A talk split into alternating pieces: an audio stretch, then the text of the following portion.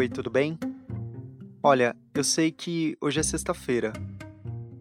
Bom, pelo menos na data que esse episódio aqui foi lançado. Mas eu queria nesse comecinho ler para você um itan sobre Oxóssi, que toda quinta-feira eu acendo uma velhinha para ele lá no meu congá. Bom, o itan que eu vou ler para você conta a história de Oxóssi quando ele matou o pássaro das feiticeiras, as Yami Oxorongá. O Itan começa da seguinte forma: Todos os anos, para comemorar a colheita dos inhames, o rei de Ifé oferecia aos seus súditos uma grande festa. Naquele ano, a cerimônia transcorria normalmente, quando um pássaro de grandes asas pousou no telhado do palácio.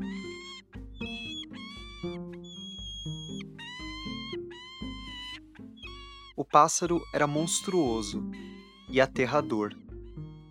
O povo, assustado, perguntava sobre a sua origem. A ave foi enviada pelas feiticeiras, as Yami Oxorongá, nossas mães feiticeiras, ofendidas por não terem sido convidadas o pássaro ameaçava o desenrolar das comemorações. O povo corria atemorizado. E o rei então decidiu chamar os melhores caçadores do reino para abater a grande ave.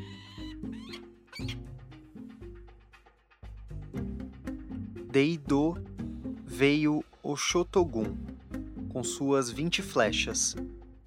De More veio o Shotoji com suas quarenta flechas. De Ilaré veio Oxotadotá, com suas cinquenta flechas. Prometeram ao rei acabar com o perverso bicho, ou perderiam as suas próprias vidas. Nada conseguiram, entretanto, os três Odés. Gastaram suas flechas e fracassaram foram presos, então, por ordem do rei. Finalmente, de Irém, veio Oxotô Canchoxô, o caçador de uma só flecha. Se fracassasse, seria executado junto com os que o antecederam. Temendo pela vida do filho, a mãe do caçador foi então ao Babalaú, e ele recomendou, então, que ela fizesse um ebó que agradasse as feiticeiras. A mãe de Oxotocan Xoxô sacrificou então uma galinha. Nesse momento, Oxotocan Xoxô tornou seu ofá, apontou atentamente e disparou sua única flecha. E assim matou a terrível ave o sacrifício havia sido aceito. As Yamiochorongá estavam apaziguadas. O caçador, então, recebeu honrarias e metade das riquezas do reino.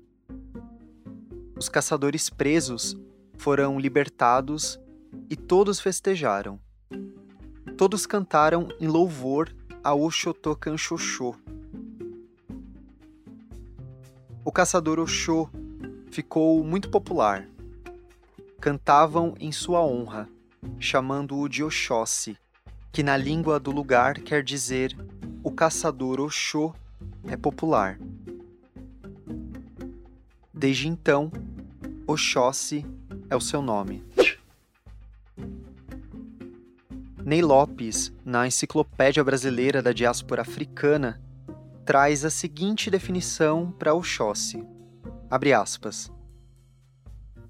Orixá urbano da caça e dos caçadores. Consoante alguns relatos, é divindade superior, tendo participado da criação como o instrutor dos homens nas artes da caça e da pesca.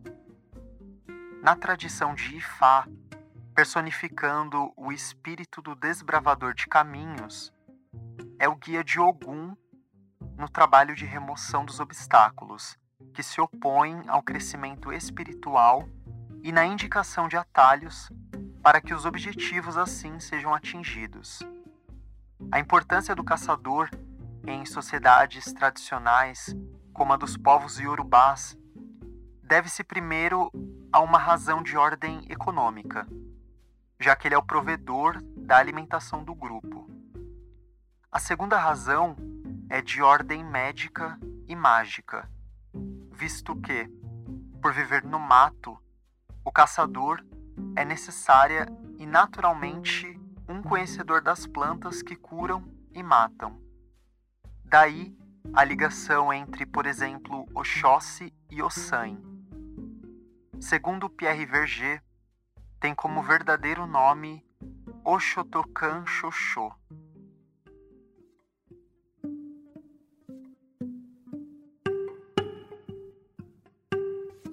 Bom, eu sei que já faz um tempo que eu falei de Oxóssi por aqui num BandaCast. Mais de um ano fazendo as contas por aqui. E se você ainda não pegou a referência da capa desse episódio, deve estar se perguntando por que afinal eu te contei um Itã e apresentei Oxóssi para você.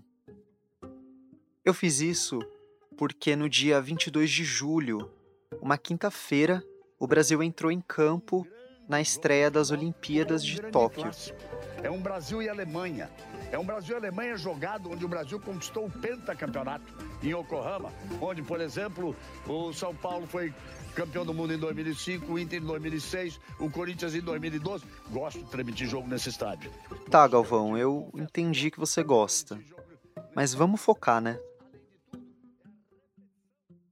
Olha, eu confesso aqui que eu não sou muito chegado em futebol.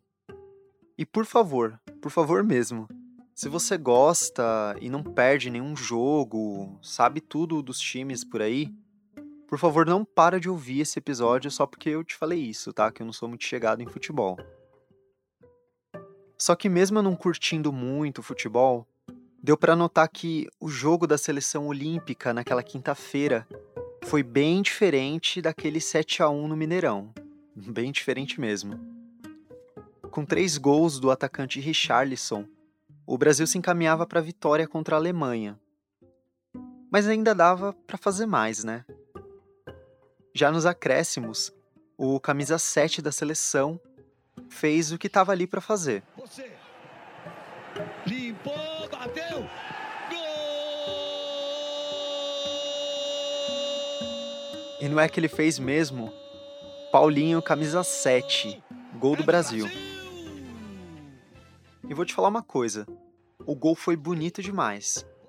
Só que além desse gol nos acréscimos, o que o Paulinho fez em seguida ficou para a história. Da mesma forma que o Chossi no Itã, o atacante comemorou o gol acompanhado do ofá, ou seja, do arco e a flecha. A comemoração durou pouco tempo, mas o que o Paulinho fez em campo ecoou para além de Tóquio chegou até nós, pessoas de terreiro, e até aqueles que querem a todo custo atacar as religiões afrodiaspóricas. Eu sou Matheus Salustiano e falo sobre o Brasil iluminado por Exu em mais um episódio do UmbandaCast, um podcast sobre Umbanda e diálogos que agregam.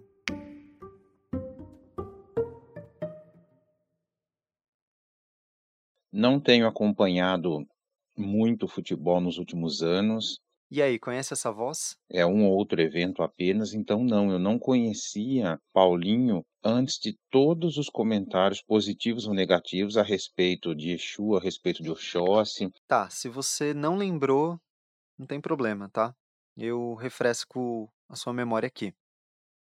Esse que você acabou de ouvir e que também não acompanha muito futebol é o pai d'Hermes de Xangô, pesquisador, escritor e dirigente da tenda de Umbanda Caboclo Jiboia e Zé Pilintra das Almas, localizada em Piracicaba, São Paulo. Então, tudo que foi é, veiculado, tudo que tem sido veiculado, serviu também para eu conhecê-lo enquanto é, jogador. Perceba, portanto, a força não é das notícias, a força dos comentários positivos ou negativos, é, solidários ou de ódio, enfim, como as ideias se disseminam, como as posturas é, é, se popularizam, elas chegam ao grande público, chegam a cada um de nós. Então foi assim que eu ouvi falar do Paulinho pela primeira vez. O pai Dermes foi um dos entrevistados do primeiro episódio da série Mojubá, a série aqui do Umbanda Cast que fala sobre Exu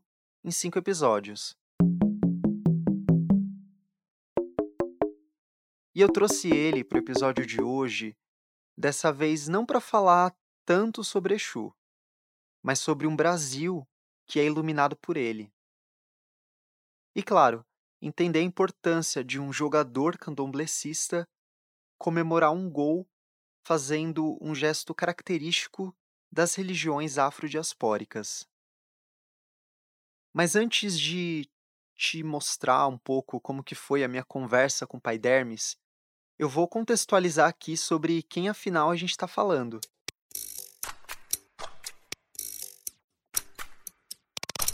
Natural do Rio, o Paulinho tem 21 anos. Do futsal, ele foi para o campo, com o Vasco. Filho de Oxóssi e Iemanjá, aos 16, ele já era jogador do Sub-20, quando recebeu um convite para completar o elenco do profissional. Nessa época, o Paulinho já fez história, porque ele foi o atleta do Vasco mais jovem a atuar no time principal. Olha só a responsa, hein? Em 2018, ele foi negociado para o Bayer Leverkusen, na Alemanha. E aí no Bayer, o jogador enfrentou uma das maiores dificuldades da sua carreira. Já atuando nas categorias de base da seleção brasileira e com as Olimpíadas de Tóquio chegando, o atacante vibrou com a família e amigos quando o momento da convocação veio.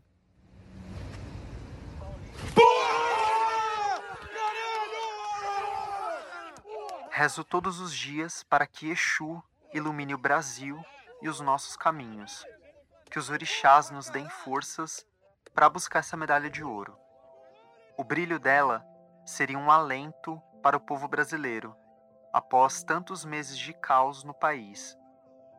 A cada novo desafio, eu acredito ainda mais que nada acontece por acaso. Se estou aqui, é porque fui bem guiado pela minha família, pela família Madureira, pela formação que tive no Vasco, pela receptividade que encontrei na seleção, pela filosofia de vida que eu escolhi seguir. Nunca foi sorte, sempre foi Exu. Escreveu Paulinho em uma carta publicada no The Players Tribune, uma plataforma onde os atletas conseguem se conectar diretamente com os fãs. Olha só a potência da fala dele. Claro, o Brasil ainda tem chance de buscar o ouro olímpico na final contra a Espanha, que acontece amanhã, se você está ouvindo o episódio hoje, sexta-feira. Mas para além do ouro, eu fico aqui me perguntando qual é o impacto de uma figura pública como um jogador falar sobre Exu ou falar sobre os orixás nos veículos de imprensa. E essa fala é importante demais. Em primeiro lugar, quando ele reconhece que não se trata apenas de religião, mas de uma filosofia, ele coloca a espiritualidade no cotidiano, que é onde está.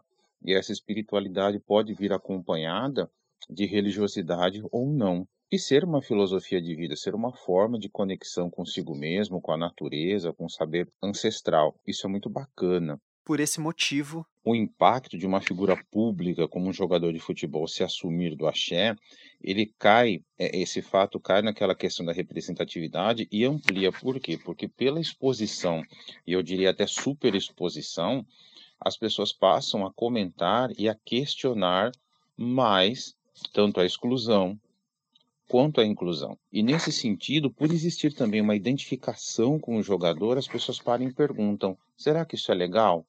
Será que isso é bacana? Assim como, por exemplo, se aparece ali é, toda forma de agressão à mulher é, é condenável. Quando é uma figura pública, as pessoas param e questionam muito mais. O aspecto positivo também. E o que é o aspecto positivo? Alguém aqui assumir a sua identidade espiritual, religiosa e, e do seu grupo, da sua família, da sua comunidade. Então as pessoas param e perguntam: caramba, eu sou fã do Paulinho, gosto do Paulinho, e eu achava que as religiões do axé, que orixá, que, que os cultos afro-ameríndios, etc. e tal, são do mal, são negativos. Agora que eu vejo que o Paulinho pertence a eles, será que é mesmo? Infelizmente, muitas pessoas continuam com o preconceito e até aprofundam como nós temos visto pelas críticas é, que ele tem recebido, o Paulinho. Agora, outras pessoas se sensibilizam mais. É mais ou menos como aquela estratégia que nós usamos na vida pessoal. Muitas pessoas dizem, ah, as religiões de axé, a espiritualidade do axé, é tudo coisa do mal, do demônio, etc e tal. Aí você diz assim, mas você me conhece há não sei quantos anos e eu sou dessas religiões, eu sou dessa espiritualidade, dessas tradições. Então eu também sou do mal? Ah, você não. Tá, mas se você acha que eu não sou, por que os demais que você não conhece, você considera que são? Então aqui nós temos o que? Uma disseminação do preconceito que vai é, pela, pela expansão de um pensamento preconceituoso. Eu particularizo aqueles que eu conheço. Não é? Então, nesse particularizar aqueles que eu conheço, é um raciocínio torto, mas ele pode até abrir né, brechas para uma compreensão maior, para uma tolerância maior, ainda não é a aceitação e o respeito, mas a tolerância pode ser um passo, não é? Não é tudo, mas é um começo. Então, mas não é uma garantia, como nós temos visto. Muitas pessoas é, acirraram ainda mais o preconceito contra o jogador e suas origens e contra a espiritualidade dos povos de terreiro. Pois é, o preconceito acirrado vai ser também um dos temas que a gente vai falar aqui nesse episódio. Mas ainda vamos falar de coisa boa, né? Coisa que particularmente eu vivi para ver. Como, por exemplo, o jornalista Gustavo Villani celebrando o gol do Paulinho. O Brasil tá contigo, Paulinho! É agora para matar o jogo, trouxe pé direito, bateu o golaço!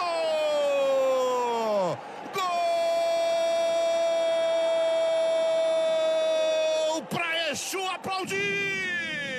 E não parou só no aplauso de Exu, não. Olha só onde a comemoração do Paulinho foi parar. Num comentário ao vivo da jornalista Flávia Oliveira na Globo News. É o, é o gol do Paulinho, quarto da seleção brasileira na vitória de 4 a 2 sobre a Alemanha, estreia da seleção brasileira de futebol masculino nos Jogos Olímpicos, três gols de Richardson e a representação que o Theo, artista gráfico Theo Neves, fez uh, do gesto do Paulinho, lembrando o Ofá, o arco e flecha. E teve até o 20 do BandaCast comentando a celebração do atacante. Fala, Matheus. Meu nome é Luiz Gabriel. É, primeiramente, eu queria agradecer pelo convite de estar participando do seu podcast. É um podcast que eu sou extremamente fã e eu adoro escutar. E eu adorei chegar no Luiz Gabriel, que manja muito mais de futebol do que eu, e perguntar ali rapidinho o que, que ele sentiu quando o atacante da seleção olímpica fez a comemoração em referência ao Chossi. Para mim foi uma grata surpresa, eu fiquei extremamente feliz, porque a gente está falando do futebol, é o esporte mais popular do Brasil e talvez o esporte mais popular do mundo. E a gente está falando de um esporte que é machista, é homofóbico e é intolerante religioso. Já foi muito mais no passado, mas ainda é extremamente racista. E quando o Paulinho faz essa comemoração, faz o OFA, ele quebra uma barreira ele quebra uma barreira. E ele não fez em qualquer lugar. Ele fez numa Olimpíada, com a camisa da seleção e em rede nacional. Entendeu? Vai ficar muito marcada essa comemoração dele e principalmente também a narração do Vilani. Que já passou por aqui falando sobre o aplauso de Exu. Foi tão marcante, tão marcante, que em dado momento o Twitter só falava de Exu. Exu foi parar nos trend topics do Twitter. Então foi assim algo que vai ficar marcado, porque a gente via no passado os jogadores fazendo a comemoração do arco e flecha, mas nunca para Oxóssi, sempre para o mascote do clube ou para sua origem indígena, como o Oséias e o próprio zagueiro índio, ou tinha um atacante também chamado índio, também faziam comemorações em alusão à sua origem indígena, mas nunca para Oxóssi. E também nunca para outro orixá. Geralmente, quando a gente vê comemorações envolvendo religiões, a gente vê o jogador ajoelhando e apontando para o céu, A gente vê o jogador dizendo que não foi ele, sempre foi Deus, ou louvando a Deus depois de falar um palavrão. Nada contra quem expressa sua religião, de maneira alguma. É, só que eu espero que essa comemoração do Paulinho, ela quebra essa barreira e que os jogadores que não seguem a religião protestante, a religião católica, possam comemorar ou vir a falar sobre a sua religião, não só sobre a religião, mas também sobre a sua sexualidade. A gente está falando do futebol, é o esporte que move multidões para estádios e seria importante ver jogadores falando sobre as religiões de matriz africanas, sobre é, a sua sexualidade, seria importante, entendeu? A gente está falando do, é, de quebrar barreiras. Agora, eu espero que essa comemoração do Paulinho ela não seja é tratada como um tabu. Eu espero que, que tenham quebrado isso é, e seja tratado a partir de agora como algo normal no, no esporte, como tratam, por exemplo, o, Cuca. O Cuca, ele é um cara que ele é extremamente, ele é extremamente supersticioso e tratam isso como normal. É, o Cuca, eles, é, alguns até chamam de mandinga, entre aspas. Quando tem algum jogo decisivo, ele tá com um cordãozinho de Nossa Senhora, uma camisa de Nossa Senhora, ele é devoto de Nossa Senhora, e essas coisas são tratadas como normais. Eu espero que, assim como essas coisas são tratadas como normais, a comemoração do Paulinho passe a ser tratada como normal e que não seja tratada como um bicho de sete cabeças, entendeu? E seria extremamente importante também essa quebra de barreira. Com certeza, Luiz. Com certeza mesmo. E eu achei demais você ser um ouvinte do podcast e dar as caras por aqui. Ou melhor, a voz por aqui. Depois do Luiz ouvinte, agora eu pulo para um outro Luiz. Isso porque agora eu vou usar um trecho do que o historiador Luiz Antônio Simas disse em uma entrevista à CNN para fazer um gancho aqui com a próxima pergunta que eu fiz ao pai Dermes o Simas falou o seguinte, abre aspas, a flecha do Paulinho acerta o coração de quem chama isso de maligno. Reconecta minimamente o futebol com a dimensão da pluralidade da fé nos gramados e é um marco de alta representatividade para os povos de Axé. Fecha aspas. Representatividade Guarda bem essa palavra, porque eu perguntei para o pai Dermes justamente o seguinte: por que falar sobre representatividade das religiões de matriz africana é importante nos dias atuais? Ela é importante por duas razões. Primeira, porque ela traduz algo que já existe, algo que está aí há séculos e que não é reconhecido. Então, a representatividade, ela diz o quê? Olha, tal segmento existe, tem sua legitimidade, tem sua história, tem suas lutas e exige reconhecimento. Esse é o primeiro ponto. E o segundo? E mais do que nunca, essa representatividade é também uma questão de sobrevivência. É uma questão de nos garantirmos diante de toda forma de poder opressor que está aí para é, nos calar. E quando eu digo está aí também, é há séculos pensando nos dias de hoje, é nos calar é nos nossos fundamentos, na nossa filosofia de vida, como diz bem o Paulinho, que é uma filosofia de comunidade.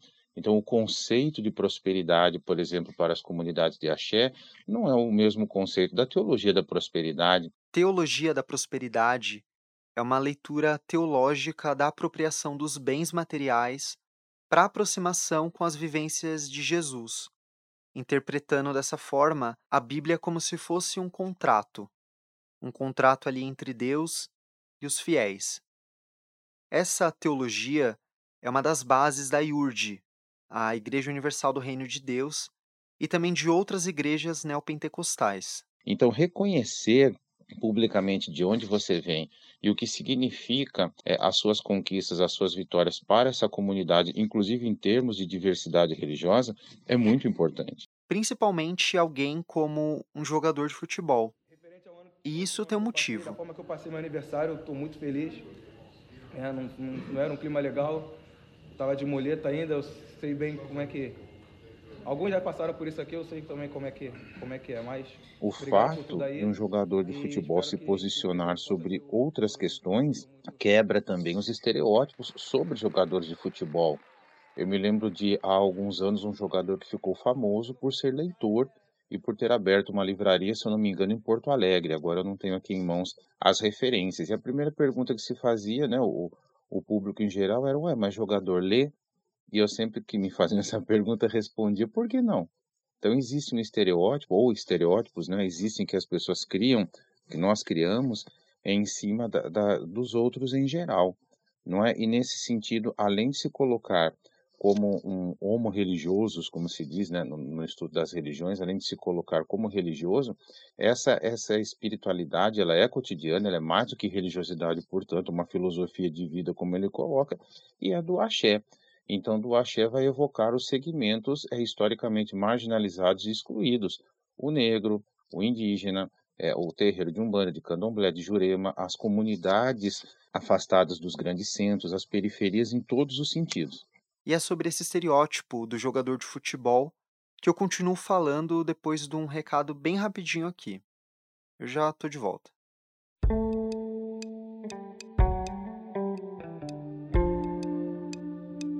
Bom, eu fiz uma pausa aqui no episódio para te contar que tem recompensa nova para quem é apoiador do podcast. Isso mesmo.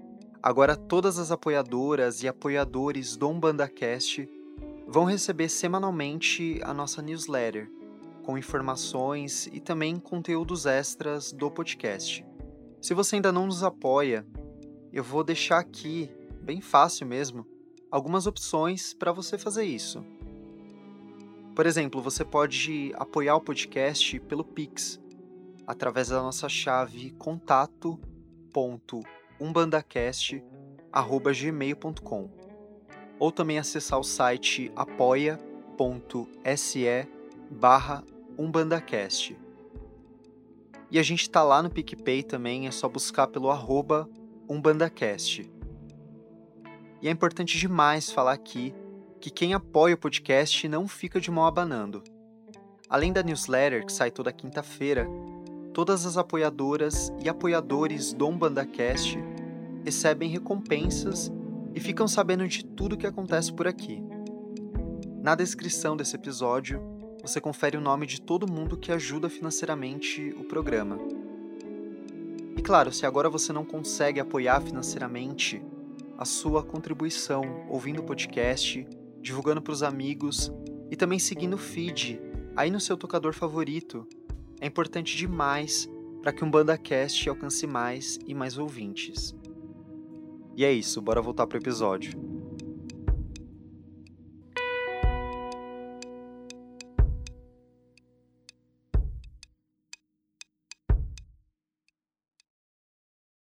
Bom, voltando aqui pro episódio, algo que o pai Dermes disse me chamou a atenção ao falar sobre o posicionamento do atacante Paulinho quando fez o gesto do Ofadio Oxóssi.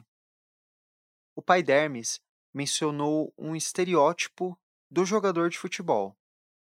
Para entender esse estereótipo, eu trago aqui de novo o historiador Luiz Antônio Simas e a matéria da CNN, que eu já comentei por aqui. Ainda nessa matéria, o Simas falou o seguinte, abre aspas, A cena da comemoração do Paulinho foi especialmente relevante no sentido da afirmação de todo um modo de vida que vem sendo atacado pelo racismo religioso brasileiro. Desde os anos 80, algumas designações cristãs nas disputas no mercado da fé elegeram os saberes afro-indígenas como inscritos no campo simbólico do maligno. No futebol, diversos jogadores são constrangidos pelo proselitismo cristão. Fecha aspas. E essa fala do Simas explica muita coisa. Explica, por exemplo, por que jogadores católicos e evangélicos expressam tranquilamente a sua fé ali no gramado, com camisas e faixas 100% Jesus na cabeça, enquanto do outro lado, a realidade de jogadores de religiões afrodiaspóricas é bem diferente. Ao comemorar o gol o Paulinho não só celebrou a vitória da seleção em cima da Alemanha, mas também nos mostrou que em campo tem macumbeiro, tem axé. Nas redes sociais, o jogador recebeu comentários de apoio por se afirmar uma pessoa de terreiro e por ser um exemplo de representatividade no esporte. No entanto, o Paulinho não conseguiu driblar os ataques e o racismo religioso. Triste ver que jogadores estão mais interessados em lacrar com a sua religião, ao invés de aceitar o Deus certo e trazer o título a ser disputado. Misericórdia. Repreendido no nome de Jesus qualquer ingerência maligna sobre o Brasil. Sei que terá da parte dos que aceitam ela, mas dos que não a aceitam, não terá. Que Satanás continue sem prevalecer sobre a igreja. Fique para você com a sua macumba.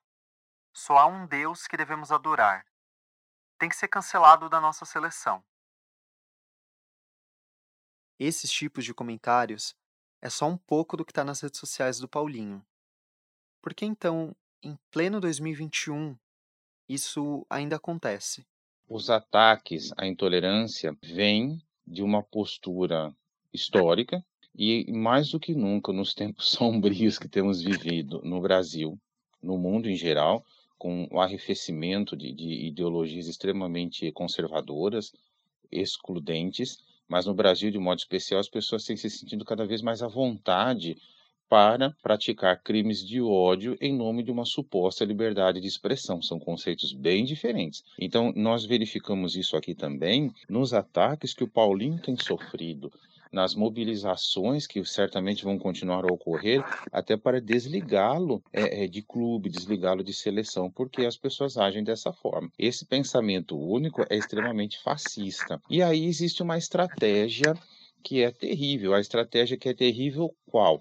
Se o Paulinho se coloca, se apresenta, apresenta sua identidade, expõe e se defende dessas acusações e até mesmo busca meios legais, ele é considerado o que? Intolerante. É a mesma lógica, a mesma estratégia de quem comete crimes de ódio contra o povo de Axé, as portas do terreiro, até mesmo às vezes com agressões físicas, homicídios, queimar terreiros, etc e tal. E quando o povo de terreiro vai à delegacia, aí o povo de terreiro é intolerante, quer impor a sua ideologia, esse impor a sua ideologia entre aspas. Se nós jogarmos para as questões de gênero, nós temos séculos de patriarcalismo, heteronormatividade, matando literalmente as pessoas, matando nos vários níveis, não apenas no físico. Quando as comunidades conseguem se organizar cada vez mais e ter mais visibilidade, o que se tem? Ah, querem, tudo isso entre aspas, né? Querem implantar uma ditadura gay. Então os ataques, eles acontecem cada vez com mais liberdade também por outros fatores. Embora haja identificação em muitos casos, as pessoas se sentem meio que anônimas ou muito anônimas ou anônimas totalmente nas redes sociais e na internet, né? E claro, tudo é passível de questões jurídicas, de questões policiais. E aí o Paulinho ele como pessoa física, ele com a, a, assessoria de família e assessoria de assessores mesmo, digamos assim, precisa evidentemente se proteger de todas as formas, porque a gente fala muito de, de violência simbólica, mas lembre-se de que além de simbólica, ela é violência em si. Então, os graus de violência variam muito. Do simbólico, da piadinha, entre aspas, inocente, até formas mais pesadas. E sobre os ataques de racismo religioso uma coisa me chamou a atenção. Infelizmente, não são todas as lideranças de terreiro que se posicionam publicamente sobre isso, ou promovem discussões sobre racismo religioso dentro das suas comunidades. Então, muitas lideranças religiosas não se posicionam mesmo, é, nos casos de intolerância religiosa contra o jogador, contra o meio atacante. Por quê? Porque existe uma situação de comodismo, ah, vamos cair nisso, é, ou então ah, o Paulinho quer aparecer. Aí você tem várias justificativas e uma falta de conexão, de organização, é, de posicionamento mesmo. E isso acontece com frequência. Eu me lembro do episódio da menina Kailane, que foi agredida com uma pedrada no Rio de Janeiro. Com muita tristeza eu vi irmãos e irmãs, são poucos, mas acontece, de terreiro, de vários segmentos das religiões de axé, principalmente, dizendo a menina queria aparecer. Então a garotinha, na época ela era bem mais novinha, né, apareceu diante da pedra porque queria estar na mídia. A menina Kailane Campos e a família dela foram recebidas pelo prefeito Eduardo Paes nesta quinta-feira. Eles conversaram por alguns minutos. O prefeito pediu desculpas em nome dos cariocas pela agressão sofrida pela criança no último domingo e defendeu a tolerância religiosa. Inaceitável que uma criança de 11 anos, mas mesmo que não fosse uma criança de 11 anos, né, acho que é inaceitável que qualquer pessoa seja agredida ah, pela escolha da sua religião, da sua fé. O mesmo fato em Blumenau, Santa Catarina, postagens na rua, né, cartazes contra um advogado negro ligado ao povo de Axé, foi tudo parar na delegacia, foi tudo eh, em busca dos, dos agressores por meios legais, e havia irmãos e irmãs de terreiro dizendo que foi o advogado que colocou aqueles cartazes, que ele queria aparecer. Então não espanta, embora entristeça, o fato de muitas lideranças religiosas se calarem. Muitas lideranças religiosas acharem que se a gente usar uma guia no pescoço e for a uma praça, é, fazer um evento, se a gente fizer uma, uma, procissão à beira do rio, à beira do mar, nas matas, por exemplo, nós estamos querendo impor a nossa espiritualidade, a nossa religiosidade aos demais. É a mesma lógica como nós vimos há pouco, querem impor um pensamento religioso não cristão no Brasil, vive-se a cristofobia no Brasil. É uma inversão de tudo que está acontecendo. O mais triste e doloroso é quando aquele que é atacado como nos exemplos dados, assume esse discurso. Então, eu não quero ir para a rua, eu não vou tratar do caso Paulinho, porque eu vou estar, nesse sentido, é, eu vou contribuir para é, impor uma forma de vida, uma filosofia sobre os demais, de forma nenhuma, por N razões. Para simplificar, a, a, nossa espiritualidade, as nossas religiões não, não são proselitistas, então a gente não busca converter ninguém, a gente não busca salvar ninguém, até como o convertido. Nós somos pessoas, todos precisamos ser amados, respeitados, reconhecidos.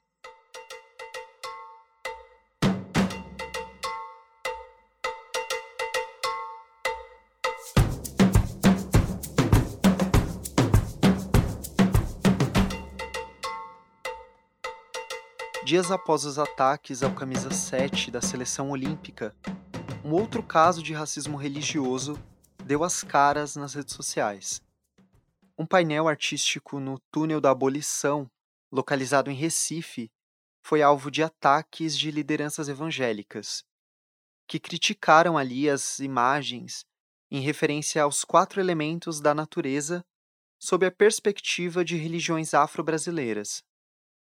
Como resposta, representantes de religiões de matriz africana de Pernambuco acionaram a justiça para retirar das redes sociais a postagem do pastor evangélico que chamou de, abre aspas, reverência a entidades satânicas as artes no túnel da abolição.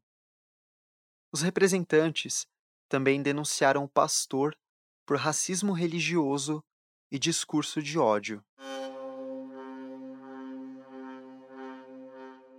Eu acho que o que eu vou te dizer agora talvez seja algo bem óbvio. Mas o óbvio também tem que ser dito. Reagir, combater e denunciar casos de racismo religioso não é uma tarefa só da gente, que é de terreiro. Não é uma tarefa só das lideranças de axé. Todo mundo, todo mundo mesmo, tem que reagir. Não adianta só bater no peito e dizer que é aliado ou que respeita as religiões afrodiaspóricas, porque, infelizmente, o silêncio também ataca, invade terreiros, quebra imagens e é conivente com o racismo religioso. É assustador. Então, assim, o papel do posicionamento das lideranças é muito grande, mas não são as únicas, né? É um trabalho cotidiano de qualquer forma, as lideranças precisam, precisamos, eu me incluo, aí sempre nos posicionarmos com um discurso que vise trazer a baila, né, trazer a discussão, transformar em ações, eu uso muito uma expressão que é assim, transformar a indignação em digna ação. A palavra tem poder, a palavra já é ação. E há outras formas além da palavra, não é fazer uma ou outra, é tudo ao mesmo tempo agora, como se diz. Então precisamos nos posicionar, precisamos ter visibilidade. Paulinho contribuiu muito com isso. Quando a gente fala em liderança, não é apenas o sacerdote ou a sacerdotisa.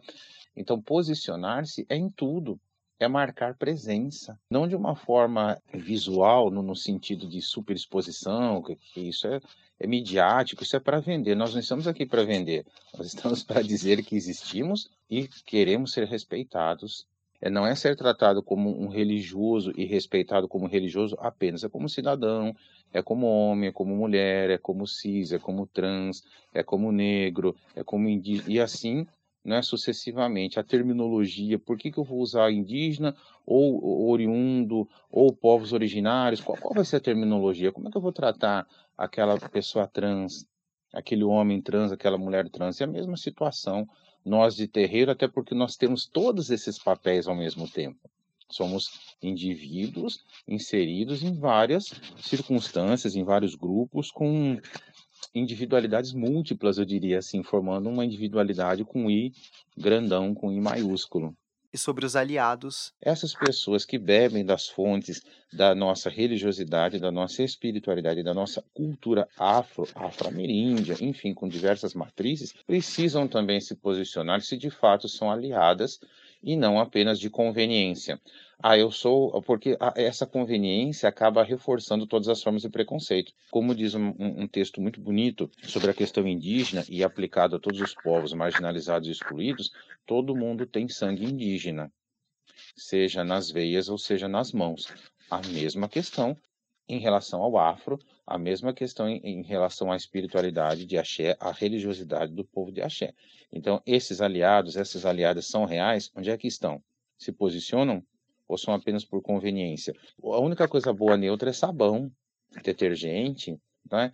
Então não existe neutralidade. Estar em cima do muro é estar em algum lugar. Estar em cima do muro é tomar partido, não é? Então nós temos, é, em nome de uma suposta polarização, muita omissão. E eu sempre digo, ok, então vamos admitir que existem polarizações. Em que polo você está? De quem oprime ou de quem é oprimido e quer equanimidade, quer mais igualdade, se não igualdade, pelo menos mais igualdade de graus, né, conquistas que nós estamos é, é, retrocedendo em algumas conquistas já feitas e é aquela velha história, eu dou né, um passo para frente e dois para trás, isso é terrível, é um travo muito amargo, né?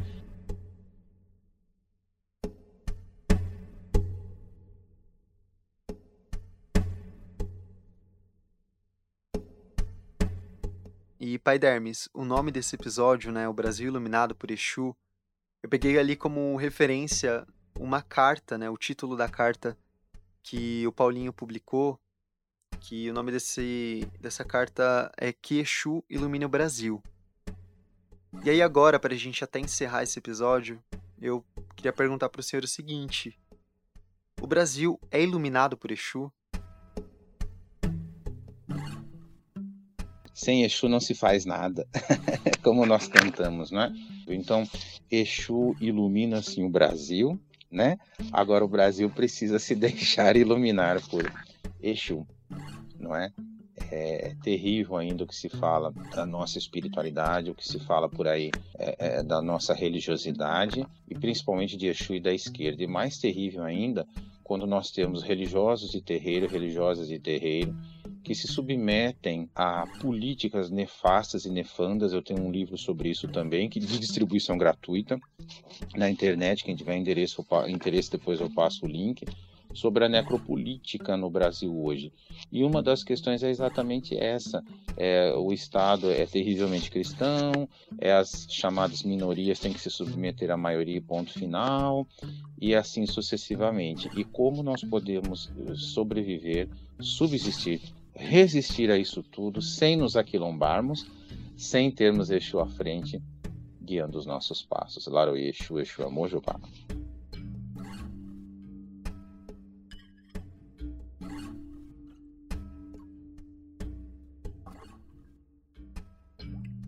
O Umbanda Cast é um podcast sobre Umbanda e diálogos que agregam. Eu, Matheus Salustiano, fiz a pesquisa, roteiro entrevista e edição do podcast. A identidade visual dessa terceira temporada é da Thaís Uehara. Esse episódio usou áudios de TV Globo, SBT, CBF TV, Globo News e BBC Sound Effects. A trilha sonora é da Blue Dot Sessions. Relembrando, se você quiser apoiar esse podcast, que é feito de forma 100% independente, a chave Pix tá na descrição do episódio, ou também é só acessar apoia.se barra umbandacast. A gente tá lá no PicPay também, é só buscar pelo arroba umbandacast. E se você que tá aí terminando de ouvir esse episódio e ainda não segue o feed do programa no seu tocador favorito, antes de você ir embora, faz isso, segue aí, para você não perder nenhum episódio. Siga a gente também no Instagram e Twitter pelo arroba umbandacast, para acompanhar todas as publicações que eu faço por lá.